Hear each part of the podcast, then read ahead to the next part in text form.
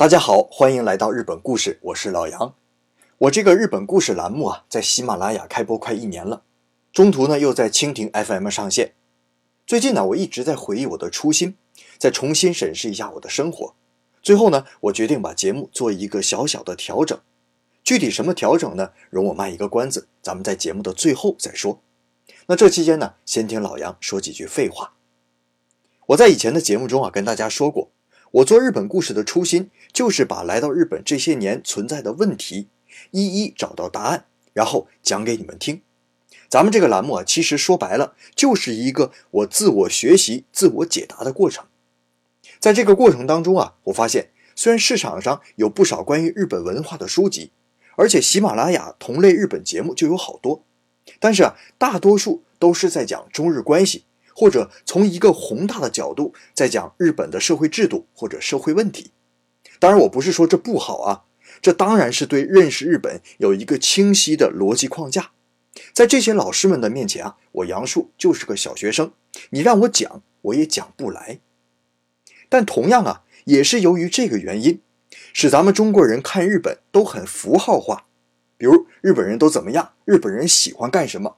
再极端一些，就是说日本什么都好，或者日本什么都不好。但这些啊，不是我看到的日本。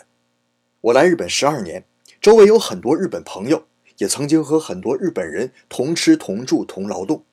我发现每个人都有自己的个性，每个人都有自己的想法。我记得呀，约翰道尔写的《拥抱战败》那本书里面有过一段话，让我深以为然。他说呀。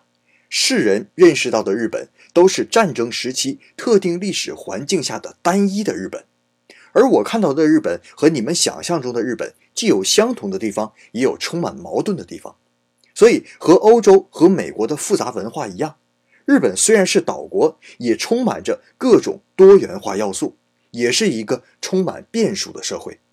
所以，我认为所谓的日本文化、日本传统是不存在的。在我眼中，应该是日本的那些文化和日本的那些传统。在这里啊，作者用了一个词，把 Japanese 的后面又加了一个 s，表示复数。这段话呀，深深地触动了我，所以我开始注意让自己的节目更真实，或者更通俗一点说啊，就是接地气。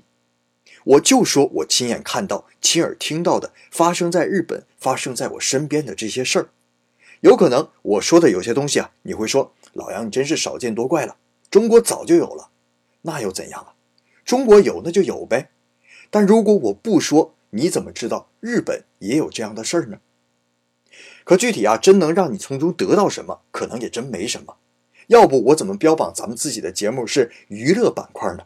你就当站在自己家院里看看别人家是怎么过日子的，八卦一下，放松放松呗。当然了，我也不可能只满足于每天给大家讲柴米油盐酱醋茶嘛，这样你们是娱乐了，可这偏离了我最开始自我学习、自我成长的初心。所以呢，我也希望能够既给大家说故事，又尽量做一下解读。所以啊，这就需要我有更多的时间来思考、来反省。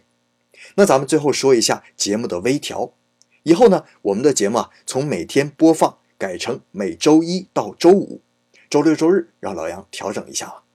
但是我也没有偷懒啊，取而代之的是咱们每期节目从一分钟改成三到五分钟左右，希望能给大家讲一个更加精详的故事。好了，咱们这期节目就到这里，其实也没跟大家说什么，说了一通牢骚，希望大家能够谅解。咱们下周一接着聊，再见了。